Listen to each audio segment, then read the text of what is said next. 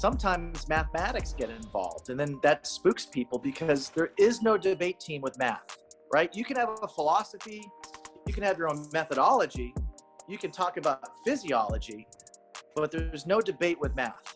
You can always find a way to get a bigger budget but nothing beats using time effectively. I believe that there's a lot of good sports scientists out there. Let them do their job. Coaches need to be aware and use science but there's a there's also a compromise. If you're really good at technology and you're spending all your days in technologies, how are you going to learn to condition an athlete? Don't blame the staff. If the athlete is unable to train because they're competing so much, you got to have to find a creative way to make sure that they get into better shape by the time they start. And you're going to have to make sure that you're very narrow on that band to make sure that you can actually execute on training during the season.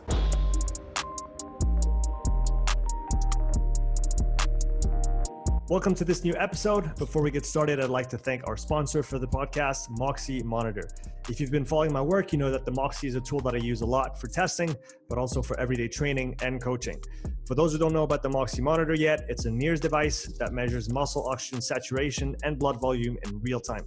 It's a non invasive sensor that is placed on the skin and can be worn during any training or sporting activity. Motocross riders and climbers wear it on their forearms. Hockey players on the ice, swimmers can wear it in water, I've used it to test rugby players, CrossFit athletes, endurance athletes, and more. The Moxy allows you to individualize work and rest periods, optimize load, reps, and sets, identify training thresholds in real time, and even correct movement based on what the data shows you. You can also use the Moxy monitor to determine an athlete's energetic limiting factor and their individual training zones. Using this process, I can now target the athlete's limiter with precision in order to improve their performance without adding unnecessary volume to their program.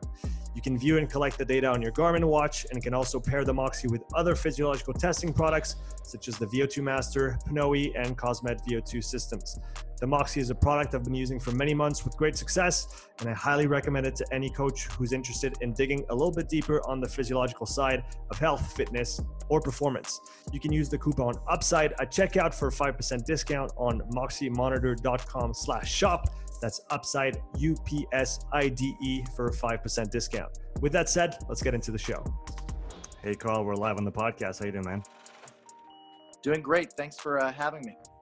Uh, like I said in the in the first uh, recording try that we had just a few seconds ago, before I had to kick all my children off the Wi-Fi, uh, I've been reading all your I've been reading a lot of your articles over the year, and it's a pleasure to be able to exchange with you uh, on the podcast today. So for uh, like I said before, the few listeners that don't know who you are yet, could you please uh, give a quick bio of yourself? Yeah, we won't spend too long on the bios. This is when people start fast forwarding or, or, or snoring. Um, but simply put, uh, I have a track and field background and, and, and some time in strength and conditioning. And over the last 10 years, I've been focusing on speed testing and a lot of technology. Uh, and currently, right now, I uh, do a lot of uh, remote work with uh, technology education and implementation, and do a little education on applied sciences, trying to help uh, organizations make their user experience with sports science a little bit more practical and uh, a little bit more engaging with the athlete. So that's probably a, a, a good channel to some questions on, you know, what should we be doing with technology now? Yeah, that's that's definitely a big point of interest of mine. Um, about a year ago, I come I came across Evan Peikon's work around the Moxy, and and that kind yes. of flipped my world upside down when it comes to understanding bioenergetics and it has just led me to asking better questions. And so I'm, I'm interested in, in knowing, you know, when did you start getting interested in, in technology uh, as it applies to training? Yeah, I think the I got to give a shout out to uh, Marty Hull, uh, who is a uh, inventor in the in the 90s. He created a something called the Zoomer, mm-hmm. Uh, Zoomer fins, um, and they were uh, for swimming and he created a, a really short fin and then he started implementing some other technologies like an underwater camera. Mm-hmm.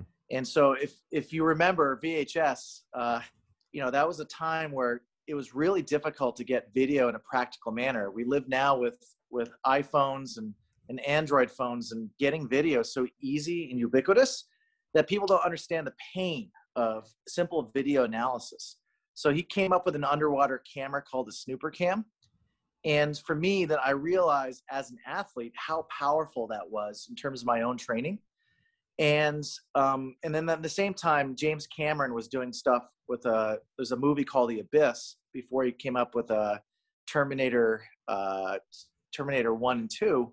Um, during that time, you know, he was interviewed and he said, "Look to technology to solve problems." And nothing really jived until right around 2008, 2009, where I felt there was an actual need for technology because I assumed that everyone looked at technology the same way as a tool. But some people were spooked by it. Some people don't like the data because it's measuring. So uh, there was a kind of like a war, a conflict where, oh, it's, oh, technology is a shiny gadget. Well, or it's like numbers don't matter. It's about the human element and it's like really polarizing. So I, I found it really disturbing where part of me as an artist, because I do art, you know, I do a lot of different art for mm-hmm. myself, and I thought I was going to be a comic book artist. And then on the other side, there's the technology and engineering side that is so important. And it seems like art and uh, and science weren't really fused, and so that's why I've been really focusing on trying to merge the two. You, you talked about people not liking the data because it measures. Can you expand on that a little bit?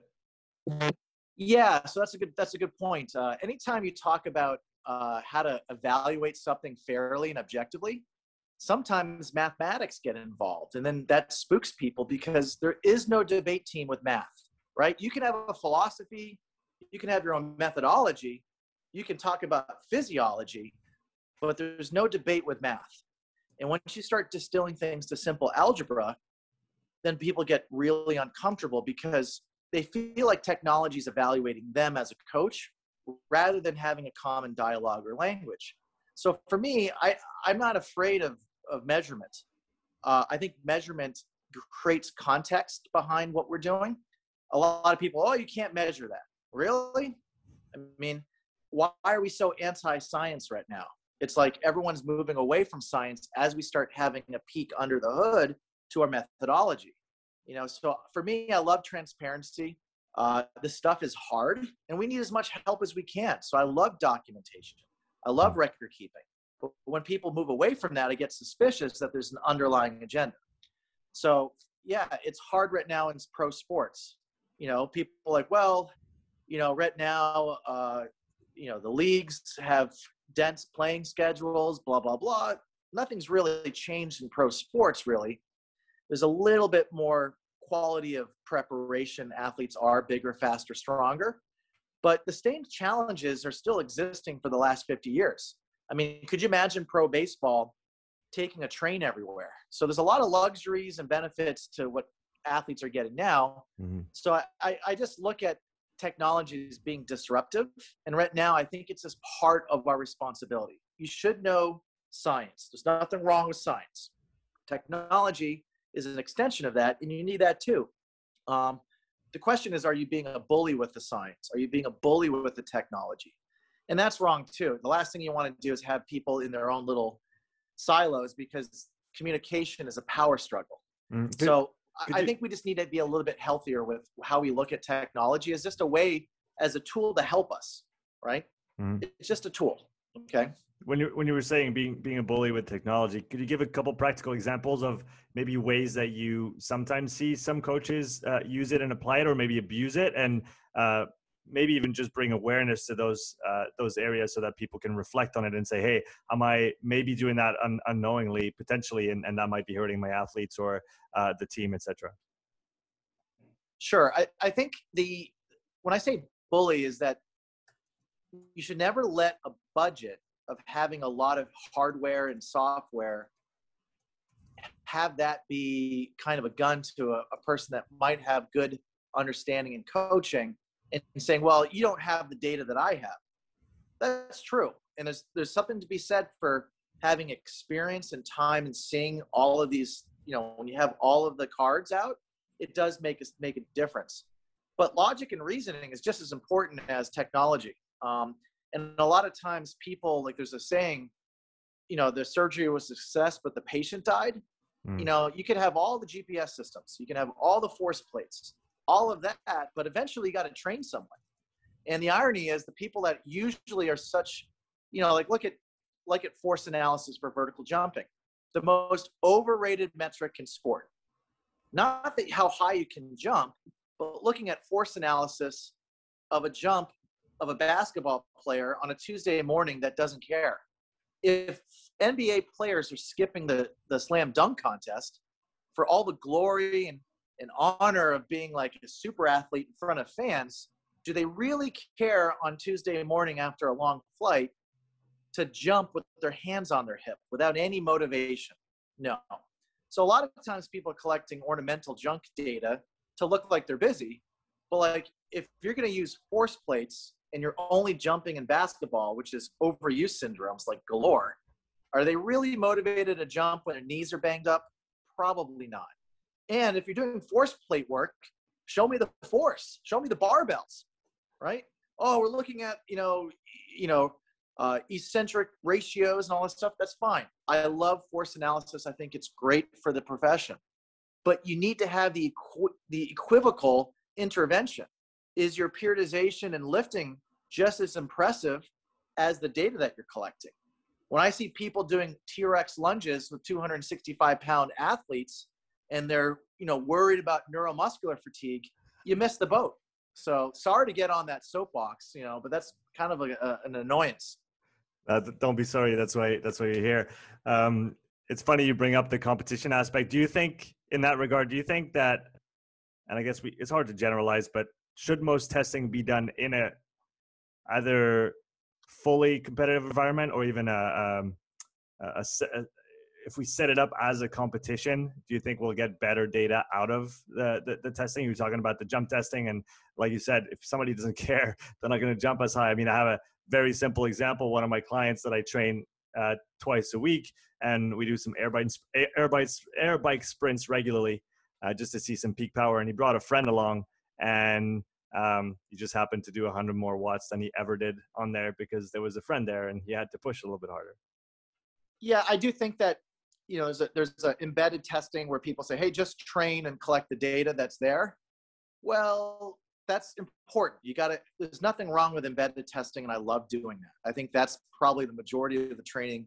Just train like you weren't having technology spying on you. And if you have that liberty to do that, you're going to have a better user experience by the athlete athletes you need as much data as necessary not as much as possible. And sort of like training you know do as much as you need to do not just do training because you're worried that you're not doing enough. With testing sometimes you want to have a combine experience to know like hey we're going to push the limit. And that's really just try to get your absolute capacities. And you're going to get some great responses. The nfl combine when that is their job that's their olympics because it's that's a lot of careers at the stake. Mm. Uh, I think that's the time that you want to have absolute testing and submaximal testing before that.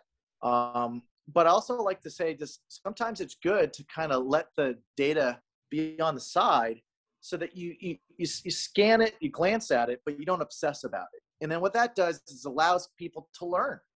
Coaching is not just testing and training, it's also teaching. So those big three T's you want to have a balance. Um, and then why test if you don't think there's going to be a, a, an improvement or a decision from it? A lot of times, these rhythms of testing, it's just arbitrary. It's like, I have this equipment, I want to get the most out of it. No, you don't want to get the most out of it. Use the cream of what the test can do mm-hmm. and leave the ornamental stuff for, you know, you know, some of these workshops and conferences that we see with these bloated PowerPoints. Yes, it looks smart, but it's not effective. So, like testing for vertical jumping. Let's say you're an athlete and you're 14 years old. If you test 10 times a year, not a huge amount, for the next 10 years, it's 100 tests. Right around number 30, are you going to be motivated? Take a look at the isometric mid-thigh pull. Everyone's looking at it and they, they obsess about it. I think it's a great test to get peak force. Hmm. But then, you know, I, I, I'm not going to mention the program, but you know, like I came in and it's like, hey, can you take a look? And I was like, none of your guys are giving good effort. Like, how do you know that? Well, this guy's got a separated shoulder. This guy's got a broken hand. And you're strapping him in with a hand that was broken for eight weeks. And why is he motivated? You're not going to do anything in the programming because they all know that they have the same sets and rep schemes year after year. So you really have to give maybe four to one ratio back to the athlete to get really good engagement. So if an athlete gives you a piece of data, you need to give four pieces back so that they feel good about what they're doing. You know, they feel like they're rewarded. They want to feel like they've been encouraged and, and that you say thank you because you're help they're helping you with your process. They don't have to do that, especially with the collective bargaining agreements. The other thing is to, to on education, no one wants to hear the science. They want to hear something that's relatable. You know, they want to you know, use the car analogy. Everyone uses it. Explain about horsepower and saying, hey, we're trying to get you to get more force. So let's segue to the isometric mid-thigh pull. I love isometric peak force because it shows that you've been training. Talent identification, this guy's talking about talent identification to a veteran roster. I was like, guys, you're already you already have the players. These guys are in their 20s. You don't really need talent ID. You already have the, the combines for that. What you really need is a training identification. Are they, you know, are they in Mexico having a, a you know, a poolside drink or are they training? And you can tease that out by looking what you've been doing for training.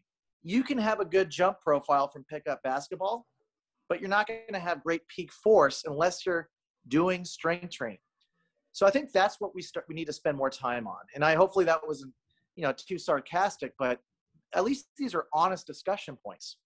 No, I think you're right, and I like the you, the point you brought up about um, one for you, four for the athlete, and and really just actually testing the things that you're going to use in your programming or to to steer the the uh, the individual programs of the athletes, uh, or even just form you know overall groups in your in your team if you have a, a team sport.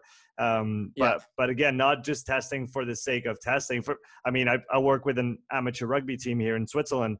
And the only test that I do is a half Cooper because we have a track and because it takes six minutes. And based on that, I have a very general view of how fit they are, quote unquote. And then I make three groups and those are my different running groups different distances different times. I could do sprint testing. I have my i have my sprint. I have my jump. I could do all those things but practically in the context that i'm in i have two training sessions a week. The guys just need to play rugby. They need to spend time with the ball in hand. They just need to get a little bit fitter. And it doesn't make sense to just add more and more tests just because i can't do it. Yeah and that's a and that's a good point is you know uh like wellness questionnaires like everyone's it's they're they're technically free i mean you can subscribe to a small app but like what's the engagement with that mm. you hmm. know this one team their head coach is notorious for becoming he's like he's like the the butcher right they, they have a nickname the butcher because he does so much hard training everyone has to fake injuries to survive and i said what's the point of the sports scientist having a, a wellness questionnaire when it's like my hamstring's bleeding my Achilles feels like it's going to explode, and we got a hard day, not because we lost, but because we won, and we want to get momentum, you know, mm. and we got to go train even harder and stuff like that. So they give the information back, and the sports scientist is like in the ear, literally next to the team coach. Athletes are just exhausted, sore, unhappy, mood, but they're doing the same workout. So, what mm. was the purpose of giving that information? Why am I going to go and take the little, you know, even if it's 30 to 30 seconds to a minute and give this information if it's not used. So one of the things that we did is this the opposite. Make the wellness questionnaire embedded to services. So if you're sore, maybe you can schedule, uh, you know, like a, a massage. So you have a calendar connected mm-hmm. to it. Simple tools, a calendar. I mean, I had to work with one organization and they had all this artificial intelligence and machine learning and no one used the calendar. So that their scheduling was a nightmare for therapy sessions, for lifting. Said just have a calendar so an athlete, if you have some available time, can see you for uh, maybe some treatment or you can schedule when different services are there. So then they had a wellness questionnaire that was engaging because it was like a decision making tree to get services or or access to things. So I think we have to be a little bit more creative and clever with being applied. Mm. I think the science is great. And I think the application is good. But there's this dead spot where people like, okay, oh, we're doing applied sciences. Okay, well, I don't really see that because I see an attendance record that's spotty. Why are people not coming in to train? Well, you go there and it's sterile, right? You get into the gym and it's not a good user experience. Or they don't want to come in because of traffic because you schedule it at nine. Why not schedule an hour later? And so that, you know, instead of going 50 minutes to get there, it takes 25. Mm-hmm. So there's a lot of things that you have to do to encourage the user experience. And that's technology as well as, you know, uh, a little bit of creativity outside the box thinking. Like you said, th- those are not things that you would regularly think about off the bat, but like you said, it's it's quite creative the simple fact of thinking, hey, the wellness questionnaire, it's about your recovery, it's about your uh, your potential to to do hard things. Uh, but then, like you said, if we link that to a recovery calendar, it makes a lot of sense. Um, do you have other practical examples like this that you've applied in the in the last couple years with the the teams that you work with that have the potential to be implemented by pretty much anybody uh, on any level and that are simple uh, yet quite effective in their own uh, respective domains? Yeah, I do think that the uh, there's something called the time pyramid. So in high school and college, you got to go to school. Won't say that for every team, but uh, um, there, there's a way of looking at what's important. How many people talk about sleep? Everyone. But as soon as I ask, hey, can I see some? You know, you're doing all this education. You're making infographics on like you know what to drink and blacking out your room and then not looking at glowing devices yet when i asked to say well can you have some some uh, records of what they're sleeping like before and then after your infographic and you know newsletter to your athletes what happened then crickets no response first of all i like you were probably an athlete too. And we know, like, hey, you want to go out and have fun. So you have to embrace that. And the guy that I really respect is Greg um, Gregg Popovich from the Spurs. He was one of the few people to say, let's not have a morning session. Let them sleep in and let them train at their biological rhythm. Now, you don't need to be uh, a sports scientist to guess to say, hey, if you get in late, let the guys sleep, right?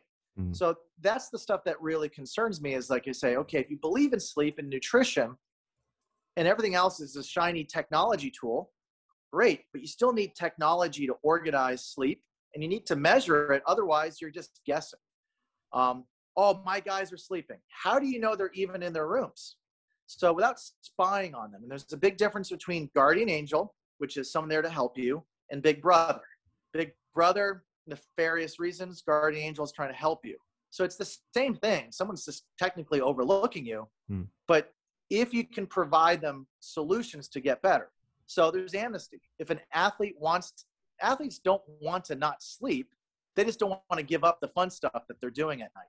So if you say we're going to have a morning session at six, you need to prove to me that they're in bed by like 9 9.30 and getting all the sleep otherwise you're just waking up early with a sleep deprived athlete that's just going to drink a red bull mm-hmm. so i think one of the things we have to do is to say, what are our problems that are not exciting and sexy? And address the most impactful things. And it's usually lifestyle. So, yes, I do think that people need to have good training programs, but it's not so much the recovery with sleep and nutrition, it's the whole package to make sure that their lifestyle is effective. So, the best thing to do is to create timelines with athletes. Hey, it's prescribed just for you so it's about them, it's athlete centric versus coach directed. And then you build up what the lifestyle they want, and they have to understand the trade offs. Don't ask for this if you're not willing to sacrifice. So, sacrifice, people are willing to train hard, but are they willing to give up alcohol? Right? And if they're going to drink alcohol, maybe drink in the off season, get it out of your system, rock star mode for a little bit, and then get into monk mode. And then you just do damage control because it's about beating the other guy not so much of being a saint. Mm-hmm. so maybe you don't have to be uh, completely you know abstaining from alcohol but if you drink less than the other teams that might create an advantage. Also on sleep. Maybe you have the alcohol okay and then maybe you go to sleep a little bit later so it's out of your system right versus i'm going to drink and then pass out and wake up on my couch. So yeah, they're going to go out and maybe have a couple drinks, which is okay, but maybe make sure that your biorhythms and your timelines are lined up to your goals. Mm-hmm. So hmm. you can have your cake and eat it too. It just requires a little bit more organization, and that's a calendar. So I would say a calendar with a nice rhythm of activities is so much more potent than getting all of these uh, gadgets, if you will, that are going to help with you know supplementation. People get pill fatigue. Like I believe in vitamin D supplementation, but you know if you don't do blood work, how do you know that they're actually taking the pill? People get sick of taking pills. Mm-hmm. So, but nutritionally, that might not be perfect if you're traveling. So these are very hard, challenging things. Now you can say, okay, Carl, where's the practical stuff? Let me get some rapid fire for you. One of the easiest thing to do is on your wellness questionnaires is ask those questions about sleep, right?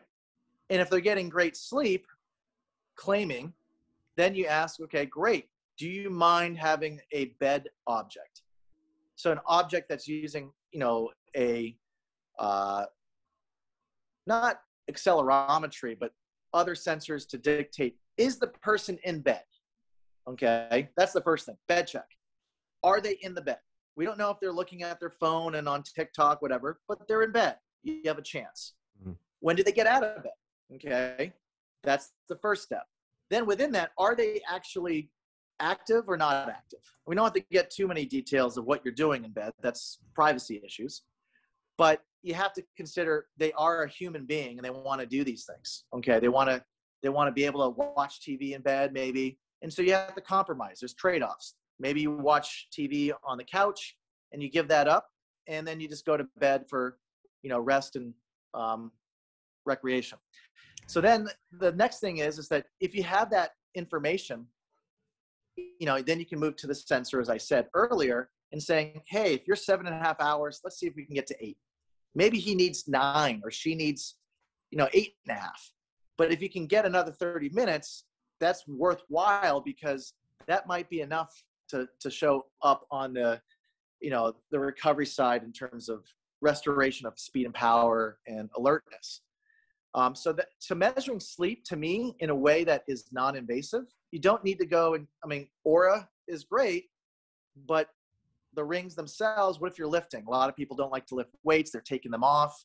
I like the Oura ring, it's good. Um, but it's still not the same as really getting that information of the context of sleep. Okay, what did you do the hour before? So I think what we can do is move over from sleep and we'll talk about nutrition. Nutrition is about feeding strategies, and then that needs to be scheduled. I rather see a nutritionist be a chef than someone that's going to educate in the office. And the reason is, where's the applied nutritionist? Right? We don't, strength and conditioning coaches are there while they're lifting, but you don't see nutritionists like, have another spoonful, you can do it. There's no coaching at the, the buffet line.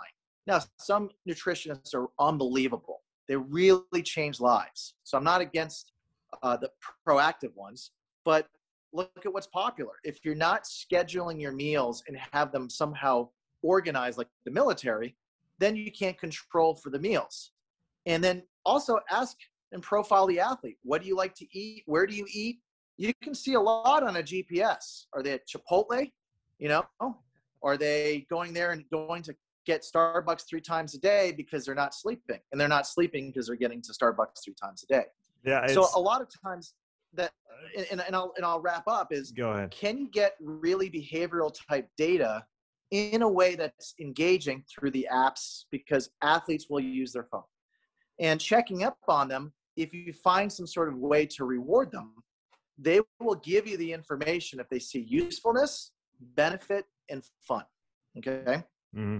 yeah to your point on the on the nutrition side of things my wife is a trained nutritionist and she did the consulting for a while when she started and realized that writing plans is great but nobody actually follows them and she actually turned to meal prepping so she would uh, sit down with the person, establish a meal plan, go do the shopping, show up in their kitchen. She loves cooking, do the cooking, plan the meals, put them in their fridge, and next thing you know, people are actually eating the food. So it's it's quite a different service, but in the end, she saw tremendous results with that way of doing things, where uh, just giving the program to the person doesn't give them the tools to apply it in their everyday life and like you said behavior behavior modification and changes at the core of all this but again it requires quite a bit of uh, of a detail oriented approach where you can't just like you said throw an infographic on the wall and say now this is how we do it. It's about okay every person has their different habits uh, different cycles different ways of doing things throughout the day. So you need to get down to the individual level rather than just staying surface level with the with the big topics. Yeah, I mean, meal prepping is huge, and then individualizing it. You know, if everyone's getting a, you know, Tupperware of like asparagus and some salmon, okay, that's nice and everything, but maybe everyone gets fish, and people get their choice of veggies. You mm-hmm. know, I think when it comes down to it, when the athlete feels like it's a bottom up approach, they're going to be ten times more engaged. If everything's top down, you know, they feel like horses at a stable where they have to eat the same amount of oats every day, right? Mm. They feel like they're not actually, it's dehumanizing in a way. And even, even horses, if they're what they're doing right now to make sure, because there's a huge crisis in, in horse racing with euthanizing these, these, these wonderful animals on the track, you have to think outside of what you're doing because the problems that got you there aren't going to be using the same thinking. So you know those are some things that are obvious and it's not very tech heavy but you can use technology apps programs mm. to administer a program that's more important not to say that hardware doesn't matter but being organized having good record keeping having access to things that is so much more important because time you can't replace. You can always find a way to get a bigger budget but nothing beats using time effectively. So but now let's talk about overrated technologies and the questions that you had, you know, because we can yeah. get into nutrition and lifestyle all day. Exactly. So I wanted to jump to, to that. Exactly. So for you, uh, with all your experience in the field, what is, what has been the most impactful uh, tech in, in sports in the last 10 years? For me is video still. Um, at the end of the day, I have probably, you know, a, a small war chest of technologies that's actually better than a lot of con- uh, countries in terms of their Olympic training centers, but it's not about how much you have, it's how useful it is. So the biggest problem I've seen over the last 10 years is the smartphone. Everyone thinks that their, you know, their pictures of their of their salad or whatever the, is what we want to see. It's kind of strange. Would you have a Polaroid camera 30 years ago taking pictures of your food at a restaurant? You know so it's it's a weird perspective society where everyone thinks they're a photographer or a videographer because it's ubiquitous it's easy mm. it's unlimited. You don't have to worry about film. Now you have some storage issues but that's not really a big burden because storage is cheap. So video to me is probably the most powerful way to really learn. Think about having a video camera surveillance not in a locker room but in a lounge area. Do these athletes talk to each other right? Maybe they're they don't have good chemistry. Are they acting a certain way? The coach walks in and you see everyone alert, or everyone just basically kind of roll their eyes and just look down. Nonverbal communication outside of training is just as important, you know. Mm-hmm. So I think video is the cornerstone. You have so much information. It's like a, a liquid MRI to athletes. You get so much data. Mm. Um, and also it's timeless. You know, you can use it for other people. Next to that, um, I do think that sprint, jump, throw, and lift is important. So barbell tracking, not velocity based training, but can you do the lifts properly? Are you squatting deep enough based upon your, you know, arthrokinematics? You know, are you consistent? Are you following directions? Barbell tracking to me is not about how fast you can clean because if you catch it, you're not cleaning at you know 0.2 meters per second, right? There's a certain rhythm that you get on the Olympic lifts, and you fine tune it with the bar speed. But bar path, you get to tease mm. out how you are lifting, and if you have a good sampling rate, you can get those little nuances to say, hey, is the bar close to you? So you're engaging the right muscle groups. Are mm. you consistent? Are you fatiguing? Are you getting more activated because you know we've seen where sometimes the bar path and the bar speed improves because there is a competitive nature not because of the people around them but they see their data from last year and they say, you know, a year ago today, I was doing this load. I want more. I can't just be 2% better. I'm going to be 5% better because they learn from the feedback. Hmm. Then on sprinting, sprint profiling, don't get me started. It is the most overrated concept ever. Um, now that's hyperbole. I mean, there's more overrated things, but you know, people say, well, Carl, you, you always promote it. I do value the ability to profile someone's acceleration, the rate of acceleration, peak velocity, all of those characteristics, force, contact times, it's all great. But you need to have a wealth of ability to improve that. All these cats are talking about limb velocities and switching and all that other stuff. But when I see the videos on Instagram, I don't see that. I see raggedy hands that look like their arms are just look like Tyrannosaurus Rex. I'm like, what happened to, you know, all of this strike and rhythm and posture and stuff like that on the on the speed course that you talked about? And it's hard because sprinting is a very complex event. So I think we all have to be humble. I, I've been humbled right now. I just looked at some video and I saw very little change over three months. Now, I don't know if that's enough change to be worthwhile. I tried, but it's humbling because I look back and I had a, a much better coach, you know, to tell me what to do. I mean, right now, the best sprint coach on the planet has to be Rana Reider. And the amount of data that he's collecting, he's looking at not only stride parameters, but position on, uh, positions that are really complex because he's trying to extract every hundredth and tenth out of an athlete. So I, I think with the sprinting side, the combination of really good video analysis, stride parameters, not your flying 10. Flying 10s are good, a good start. Um, I, I wrote a, a, how-to guide for conversions, but it, you're just kind of like timing a split. Like, let's not jump up and down here. The video or the kinematics need to match the speeds because mm. how you run will allow you to how to run better right? Where's all these magicians that are doing all this magic before and after? Well, you can show a video of someone going and running pretty. I saw someone run 11.3 meters per second, and there's some issues with casting and you know some symmetry issues. And then this next video was gorgeous, but the guy was running at 10.2 meters per second, and it hmm. didn't transfer. He just ran pretty on the grass. So you need to have all of that information information uh, become one. And then on the jumping, horizontal jumping. Why is that like no one's talking about that? Right? Everyone talks about a counter movement jump, maybe a reactive strength index. Great. I love that stuff. I believe in it. But what about horizontal, multi directional? Plyometrics right now, they're not being coached well. So even if you have all that information, I say, hey, you're going to do some ricochet jumps. The coach knew everything about the force velocity profile, of jumping. He knew about uh, force analysis and you know impulse. But then when it came down to a solution to enhance the athlete, this coach didn't have the skill sets. I believe that there's a lot of good sports scientists out there. Let them do their job.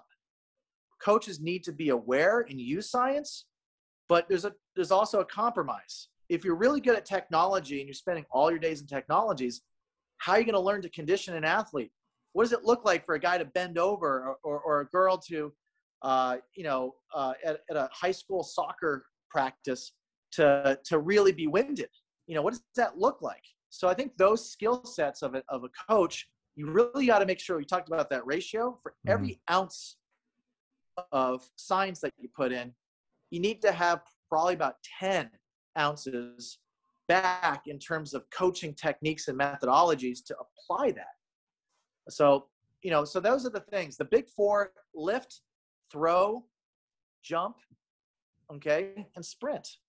If you can do those four, you know, obviously like, you know, throwing a medicine ball, doing a lift could be velocity based or Olympic lifts or whatever. You got to have some sort of training stimulus and you got to be able to use it in an effective manner. Nordics, right? Everyone's doing NordBord. But was really interesting, there's one football program, not going to mention, really good strength coach at that time, had astronomical Nordic scores, right? Guys were kissing the ground like it's just repping out. And the first thing is, they're like, wow, you, you're doing your Nordics. And, was, and the guy was like, no, we're testing Nordics, but we didn't get Nordic strength from doing Nordics. That was like the, the, the most brain exploding ever to a lot of these sports scientists that you can get good NordBord scores or good abilities to express torque at that knee joint and hip without doing Nordics. So I think that we need more coaching, um, more pop to mm-hmm. get the science to do more for us. Mm-hmm. So sprint profiling, very overrated. Um, and, and the reason is, is that if you're not able to, to use that information, I think the, the, the math and the innovation is great. Let's give some respect to the, to the researchers from Spain, France, uh, Ken Clark in the U.S. that have done a mm. really nice job of helping us get better. Yeah. But I blame the coaches, not the. I blame the disciples of not using properly. So yeah, it's always, those it's always that. Now on, we we, yeah. we, ha- we have we have the tech and it's our fault if we don't use it the right way. I mean, it, it is a tool, and the tool can be used one way or another. You could you can use a hammer to to bang a nail in, uh, but now you're working on I don't know putting a flower bouquet together. It's not the right tool anymore. Good example is the barbell tracking. Awesome tool. Are we seeing coaches that can teach the Olympic lifts better? Right? Are we seeing random high school? I'll throw it out there in Vermont that everyone looks like they're a Chinese weightlifting hall, right? Where they're just polished snatches, some random sport. I'll just find crew. Not that you have to, to Olympic lift or snatch for crew, but some random athlete is snatching gorgeously, right? Or um, is everyone symmetrical and following a tempo prescription? Whether you believe in tempo or not, are they even following directions with the, the device? Are we seeing mm-hmm. disciplined athletes in the weight room? Or do we see people not resting properly?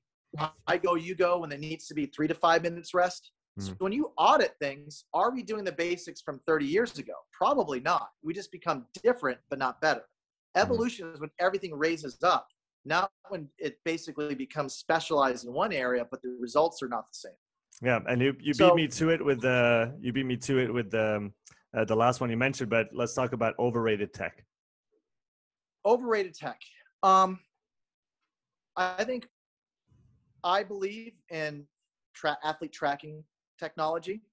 So I do like foot pods and GPS. Mm. I hmm. said it. I think it's important. American football. It's literally the field is a measured ruler. Plays are scripted down to the yard. So this one team was had a, uh, a, receiver coach, and they did all the the plays. And he goes, "Thank God for the you know the uh, the GPS data." I said, "Well, did you look at it?" And this is during like you know pre-COVID. This is during lunch, and he's like, "No." So what are you using it for?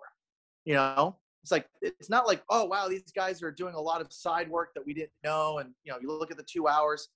It, it was all prescribed routes. And it, because the intensity was high because it's timing it's high it's high speed it wasn't like they're doing small sided american football right? It wasn't mm. like arena football indoors for on wednesdays and then you know canadian field on on thursday and then on the day before everything's going to be you know no one's lobbing. You don't see the tampa bay buccaneers going three quarter speed throws right? So there's no like periodization. It's just like density and duration, mm. right? Because football's full. So I think for football, I think the GPS stuff is overrated. Uh, I think for getting like heat maps, like it's interesting to see Kansas City versus Tampa, uh, uh, Tampa Bay with the the quarterbacks. That wasn't shocking. It was just illustrative. So I think with GPS, I think for American football, it's not as valuable as using video surveillance. Um, I do think that you should use it because the lower levels in high school, I think you're not using GPS enough. So I think at the pro level, GPS is good to have. You should have it. Mandatory for all teams, unless you have a video tool, right? Like you're able to get the same data from cameras. Um, Prozone for for soccer for years, but we're talking about there's other technologies. But on the youth side, there needs to be something there so people can understand the amount of work that the young kids are doing Mm-hmm. because it's hard for them to really understand that. Mhm. Um, so I think that's a problem. GPS or player tracking for pro basketball, they're not training like they were in practice years ago. They're doing a lot of shoot arounds. They're doing a lot of days off. Mm. So it's more of an entertainment league, and that's why they're having all these injuries. Is because it's don't blame the staff. If the athlete is unable to train because they're competing so much, you got to have to find a creative way to make sure that they get into better shape by the time they start. And you're going to have to make sure that you're very narrow on that band to make sure that you can actually execute on training during the season. So I think GPS uh, it's underrated and overrated at the same time. I think athlete management systems have jumped the shark. I don't need to spend thousands of dollars for you to chart data. Like I have enough problems. I don't need to see a, a line of my wellness questionnaire. Now, I do think that disrupting that requires automation, decision-making trees. Huge fan of products such as IFTTT. You know, if this, then that is a very consumer-friendly product, Mm. right? I've You weigh before, yeah. yourself. It sends you a trigger, and then you make a decision in advance. I'm very pleased with what Ernie did um, on a presentation regarding that, because if you know what the problem is going to be, have an intervention strategy and decision-making option, and automate that. Don't create a speed bump with some sort of dashboard. Now, dashboards are great. I believe in them but cut 90% of the visualization stuff out of it and start focusing on applied. Okay, this happens, then filters this way based upon the thinking of the staff and coaches, mm-hmm. where everyone's in agreement.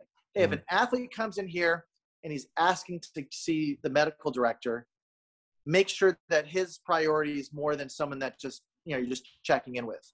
Or if an athlete is really exhausted in the training in a uh, in the practice, that's a problem because I think that like if you're gonna lift, do you need a readiness in the morning?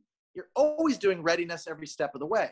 So we got to have uh, automation and some of that stuff be more useful for us. Mhm. So we're not just slaves to looking at glowing rectangles. I can't see. I see too many charts and oh, look at this bubble chart, the scatter plot. I'm like, great. Why don't we just we we know this is going to happen. Why don't we just set it up so that when it does, it does it for us so that we can like do the little things that matter. Okay. Yeah, it's So that's AMS. Um, that needs to go away. It needs to be um, a little bit of uh, of management and a lot less, you know, glory charts. You know. Yeah, I guess it's the problem with all new technologies is that you have all the data, but there is no help with the decision making behind it. I mean, I run into this with with the Moxy that I've been using for for some months now. It's it's such a great piece of technology, but there is not yet the robust uh, user experience on the back end to say, well, my SMO2 is at such and such level today. What do I do? When do I start my sprint? When do I stop?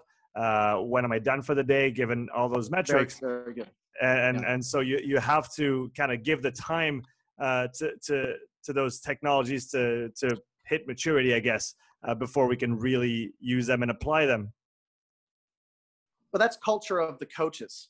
Hmm. Like, I'm not gonna like when I talk about heart rate variability, I never say that to an athlete, you know, because in, other coaches you can you can drop off the, you know, you can talk about SMO2 and SPO2, and you can talk about HRV and you know EEG and all of the three-letter acronyms. But I think the main thing is, is there a culture of supporting that? So, like for example, Moxy it's not invasive, but the irony is I don't use the Moxy monitor to monitor, right? That's daily, right? Monitoring is a daily process. It's a better name than calling the, the Moxy tester, right? But is it the Moxy profiler? Is it the Moxy integrator? Um, think about the VO2 master. I think you, uh, uh, do you have one? I I'm having one in a couple weeks, and I just had Andrew and uh, Peter on the podcast a couple weeks ago. Okay. So when you look at all of this, what are the constraints? What's holding you back? What's the limiter to performance if you're looking at aerobic output, right? Mhm. So, you know, there's a lot of calculations and algorithms that are non-invasive, you know, but all those are crap.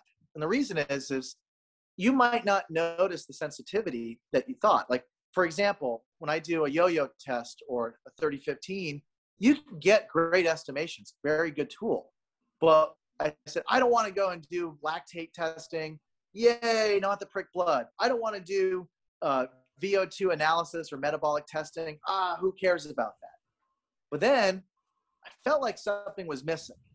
Good example. Looked at the wellness questionnaire again, willingness to train. We found that those that had the same quote metabolic output through the calculations, there was no difference in the math because it was a it was an algorithm. It wasn't really a direct measure. Mm-hmm. So like breathing rate, some athletes just simply just kind of get into this panic breathing at high intensity because their profile they're not comfortable. Mm-hmm. Okay, um, and if they're not comfortable, maybe they find that pH changes to their blood is is where they have fear, they've had a bad experience with conditioning, they're not confident, and if they're not confident, they don't see this as the lactate monster. Like lactate is a valuable byproduct. It's not, you know, I mean, there's I won't get into the lecture to the person that knows a lot more on this than I do, but all of that little details, those things matter because when you're trying to get someone that doesn't want to do conditioning, they might be having the same readiness, but their willingness to train, maybe aerobically, they want to have those uh, opiates and you know that mindfulness of when you're having fatigue, you get close to depression. So I, I think what we're going to see in the next frontier is the brain, emotions, and all of these things to make the user experience. What makes an athlete tick? It is connected to physiology and biochemistry Mm. And, you know, why is an athlete moody? You know, a lot of times an athlete is moody not because they're, they might have some sort of, uh, we found an athlete that was screened for having a, an issue with, you know, nasal cavity. He got, they got a, a surgery. They thought because, well, he's an offensive lineman that he has some sort of obstruction, you know, and he needs to have a CPAP machine. That wasn't true what happened was he, had some sort of issue with a broken nose, and then he got the deviated septum or something like that. Yeah, something. I I don't know what the exact detail. I know that he mm. had the surgery, and he felt comfortable. Now, if you, it showed up on you know the spirometry and all this stuff on the breathing patterns when he was breathing through his nose. When he's breathing through his mouth, you know, it didn't matter too much on output. But what we saw at low intensity efforts, like vegetative writing, little stuff that he had to breathe through his mouth. And it wasn't a teachable issue, it was anatomically. Mm-hmm. So no matter how much you do the breathing training, it doesn't matter because his structure determined his function. Mm-hmm. He couldn't do that through his nose. He literally got a small percentage. There's a lot of athletes that have these problems, you know. So I think, you know, where we're going with this is that the Moxy is a good example. It's always iterating. Now it's Bluetooth. You can combine that with the VO2 Master app. Look at heart rate, super underrated. Okay, people like, oh, we're running with power. The heart rate monitor is dead. Really?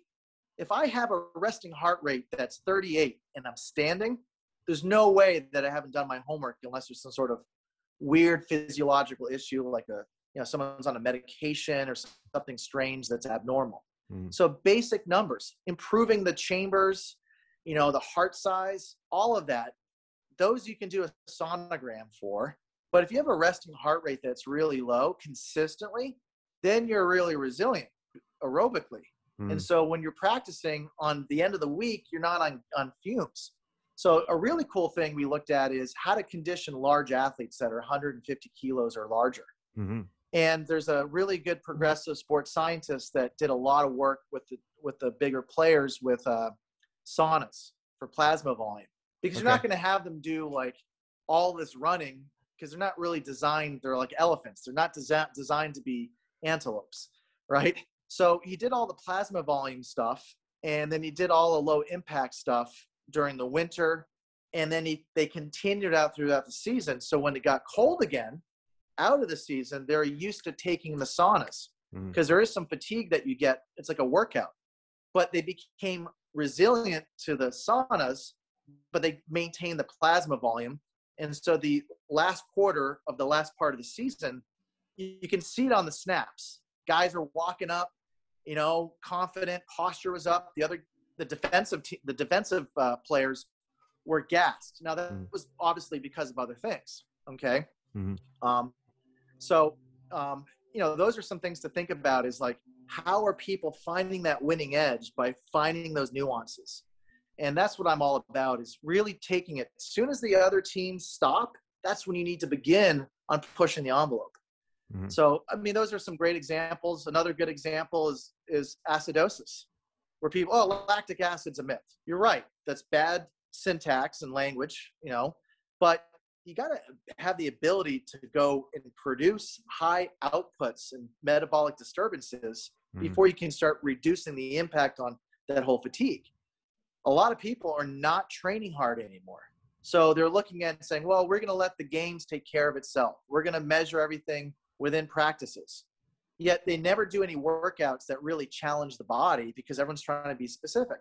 Or because practices is the holy ground um, because the team coach has so much power and the fitness coach isn't allowed to do anything. Well, then why are you there? If you're not doing anything external to the game, you're just collecting data. You might as well, just, you know, get some interns. So anyway, that's just a rant on that. Um, I think you probably want to wrap up with something practical, not so much negative. Yeah, I was, uh, and we, we kind of touched on that in the last few minutes. Um, again, you were you were ahead of me, but I, I like it. Uh, maybe one tech of the future that you see coming that is not quite there yet. It's not. We, still need a few years, uh, maybe a decade or two in development, but it has the impact to change the way we do things in the way of coaching and training. Ooh, let's see if I don't break any non-disclose. So there is a kinematic uh, movement parameter and tracking tool.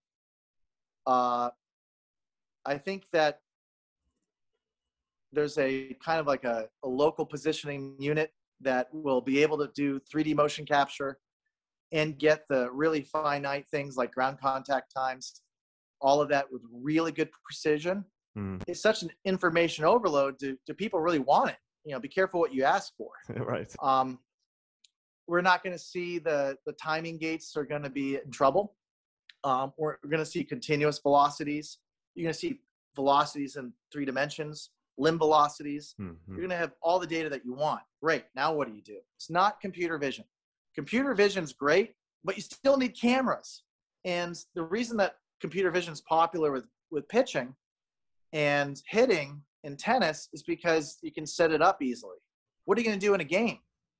So computer vision is great for baseball and tennis, but like, what are you going to do in soccer? Right? You're not going to have drones fly around. I mean, that's silly. Um, and but you know, drones are are going to grow too. So I think it's going to be, you know, the markerless motion capture meets athlete tracking technology. Mhm. Um, the question is price because as technology becomes cheaper, how do you make a revenue off of all the r&d that you need so you might get a $300 imu but the calculations and the r&d development might cost millions. So that's going to be the subscription model of hey here's your toy but then you're going to owe me for the rest of your life is sort of like you know the, the shaking hands with the devil. So we got to be careful on that as well because we're going to be all you know subscription model based you know software as a service type stuff down the road. So that's the future. Um, the question is what we're able to do with it we'll probably see in 10 years you know people doing reverse curl cleans uh, squats that look like they're going to collapse and plyos that look like they're going to snap so doesn't matter without the coach the coach is the most important part and hopefully we have cutting edge coaches and better Mm. education rather than better tech Carl, that was that was a fantastic chat with you today. Where can people find out more about you? Just go to um, SpikesOnly at my twitter handle. Um, i usually announce um, new technologies new tools uh, bringing back the newsletter so that people can see um, what's out there that's worth knowing. Um, we're going to do a lot of stuff on on the education side with my colleagues. I'm handpicking who i think are the best practitioners. And if they're not doing a lot of education we'll probably have their information extracted and we'll do master classes that way. Mhm. uh, focusing on the education tech is a big part of it um, but i think we need to do a better job with it versus trying to explore new tech. So I do R and D for for sports tech, but um, I think the main thing is that we have to uh, really do a better job of using what we have. Okay. Mm. Thanks so much for your time today, Carl. All right. Thank you for having me. Talk to you soon. Thank you.